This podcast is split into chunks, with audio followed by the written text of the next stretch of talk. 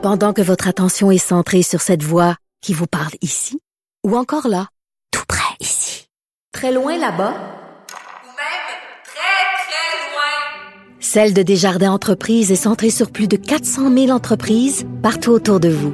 Depuis plus de 120 ans, nos équipes dédiées accompagnent les entrepreneurs d'ici à chaque étape pour qu'ils puissent rester centrés sur ce qui compte, la croissance de leur entreprise. Point radio. Mario Dumont et Vincent Dessureau. Inséparables comme les aiguilles d'une montre. Cube Radio. Alors, un cahier de propositions qui vient d'être rendu euh, public euh, par Québec solidaire. Euh, cahier de propositions qui contient quand même euh, certaines idées qui est qui sont assez en matière de réforme parlementaire assez audacieuses, certaines qui ont déjà été entendues, certaines que j'ai déjà moi-même proposées dans une autre vie. Gabriel Nadeau-Dubois, co-porte-parole, leader parlementaire de Québec solidaire, est avec nous. Bonjour. Bonjour, Monsieur Dumont.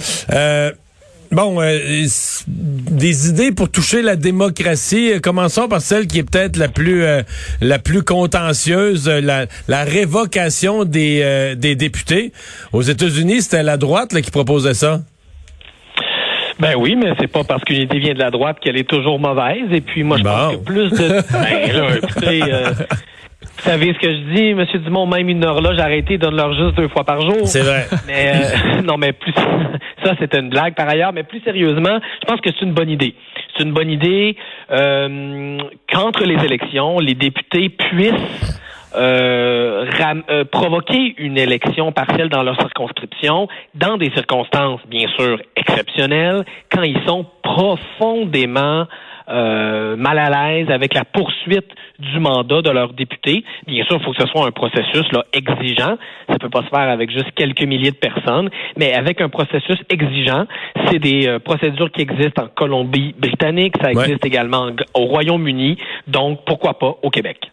Dans les reproches qu'on a fait à cette idée-là, euh, d'abord, on a souvent dit c'est c'est le gros populisme, tu sais, d'encourager le monde.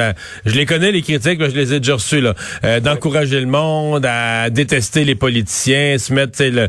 Euh, si un député a été élu, il est là pour quatre ans. Est-ce que euh, en, quoi on, lâche les chiens après lui, là, tu sais, en cours de mandat là?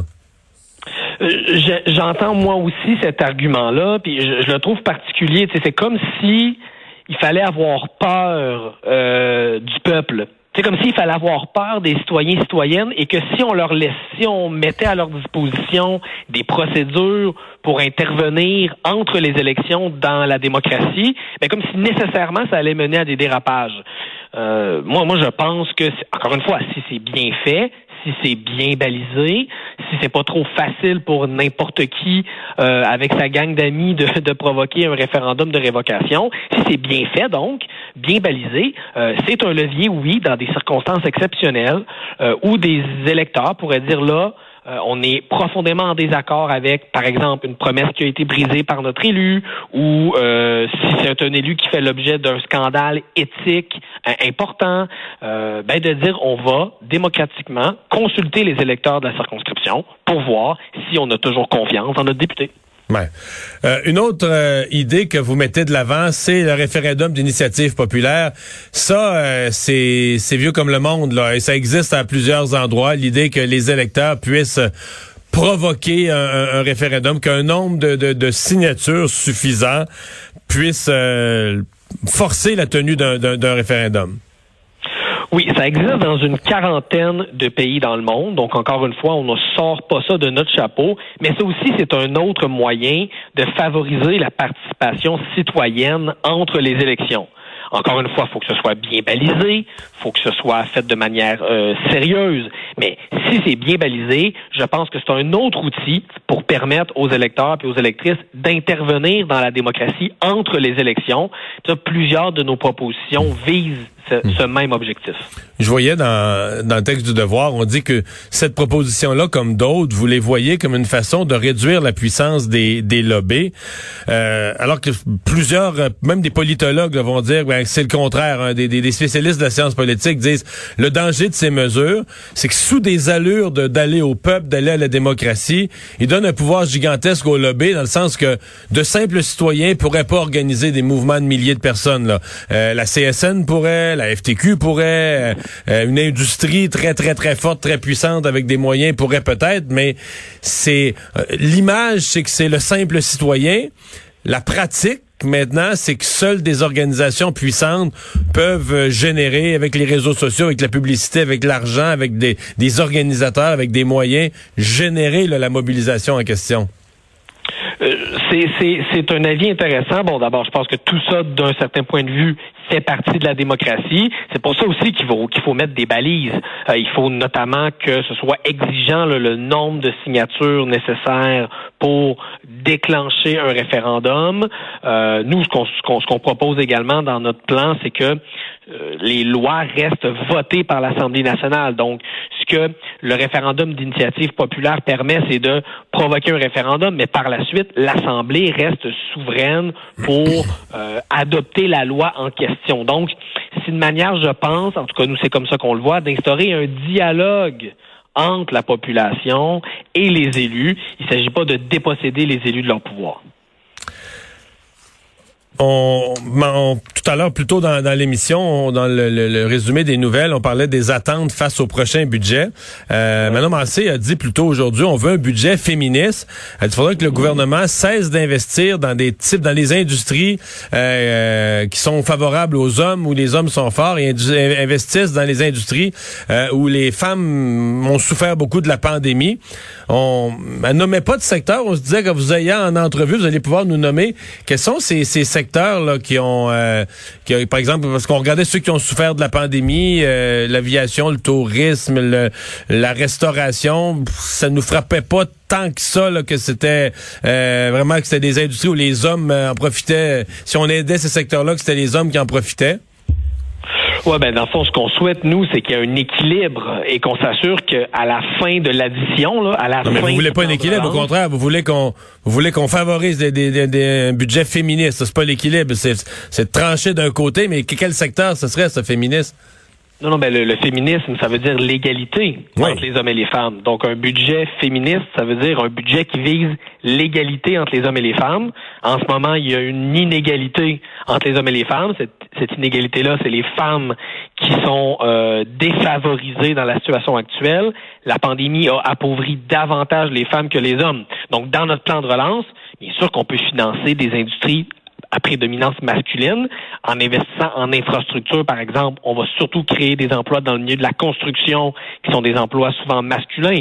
On n'est pas contre le fait de faire ça. Mais il faut que dans l'autre colonne, l'autre bord, il y ait encore plus d'investissements pour qu'on rattrape l'inégalité actuelle, puis qu'à la fin des courses, on ait une situation où on, on améliore euh, l'égalité entre les hommes et les femmes. Donc, où est-ce qu'il faut investir pour répondre à votre question? Ben, notamment dans le secteur public, en éducation et en ah. santé, où ce sont très majoritairement des femmes, dans le secteur communautaire également, où ce sont... Mais en éducation, on a quand même investi massivement là, ces dernières années, non? On a investi pour les maternelles 4 ans, donc beaucoup dans la construction de, de, nouvelles classes, mais on n'a pas euh, investi suffisamment pour embaucher davantage, puis on n'a surtout pas investi pour améliorer les conditions de travail. Ouais. Euh, donc, dans le fond, ça revient à des améliorations des conditions de travail dans le secteur public, là. C'est un gros morceau. C'est un gros morceau, mais il y a dans le secteur des services également des améliorations à faire. Parlons par exemple de l'augmentation du salaire minimum. Euh, le salaire minimum, on le sait, ce sont majoritairement des femmes qui sont au salaire minimum au Québec. Alors, augmenter le salaire minimum, c'est une mesure féministe parce que c'est une mesure qui va enrichir davantage les femmes que les hommes. Ça, c'est un autre exemple. C'est une mesure qu'on peut faire dans le secteur privé pour diminuer l'inégalité salariale entre les hommes et les femmes. Pensez-vous que ce serait le bon moment pour donner un gros coup sur le salaire minimum? Parce que ben, prenons l'industrie de la restauration présentement, il me semble qu'elle n'est pas, euh, pas à son meilleur. Une des industries qui était déjà inquiète de ça quand tout allait bien. Euh, il me semble que présentement, l'industrie n'est pas à son meilleur. je pense qu'une des leçons de la pandémie, c'est qu'on a besoin euh, des travailleurs travailleuses dans ces secteurs-là. On n'a pas arrêté de les appeler des essentiels là, depuis un an. Il faudrait que leur salaire euh, reflète ce caractère essentiel-là. Par contre, vous avez raison qu'on peut pas faire ça sans accompagner les entreprises. Vous parlez des petites entreprises, par exemple dans le secteur de la restauration. On pourrait parler des entreprises agricoles. Euh, qui paient souvent leur main-d'œuvre au salaire minimum, un salaire minimum qui est plus élevé que par exemple aux États-Unis où il y a aussi beaucoup de production agricole. Donc, il faut augmenter le salaire minimum, oui, en accompagnant et en aidant financièrement les secteurs de l'économie qui font face à plus de compétition puis qui ont plus de difficultés. C'est ce qu'on nous, c'est ce qu'on proposait nous d'ailleurs à la dernière campagne électorale et c'est ce qui est repris dans le plan de relance qu'on a déposé la semaine passée, une augmentation du salaire minimum à 15 dollars avec des mesures de soutien de plusieurs centaines de millions de dollars euh, aux, aux secteurs de l'économie qui pourraient avoir plus de difficultés à l'encaisser. Par contre, il y a d'autres secteurs de l'économie qui peuvent se le permettre. Je pense aux chaînes d'épicerie, par exemple, qui ont vu leurs profits augmenter. Je pense à Dolorama, qui a vu ses profits augmenter. Je pense à un réseau comme Couchetard, une grande entreprise profitable. Toutes des, des grands employeurs au Québec qui ont fait plus de profits pendant la pandémie qu'avant la pandémie et qui payent leur monde au salaire minimum. Gabriel Nadeau-Dubois, merci d'avoir été là. Ça m'a fait plaisir. Au revoir.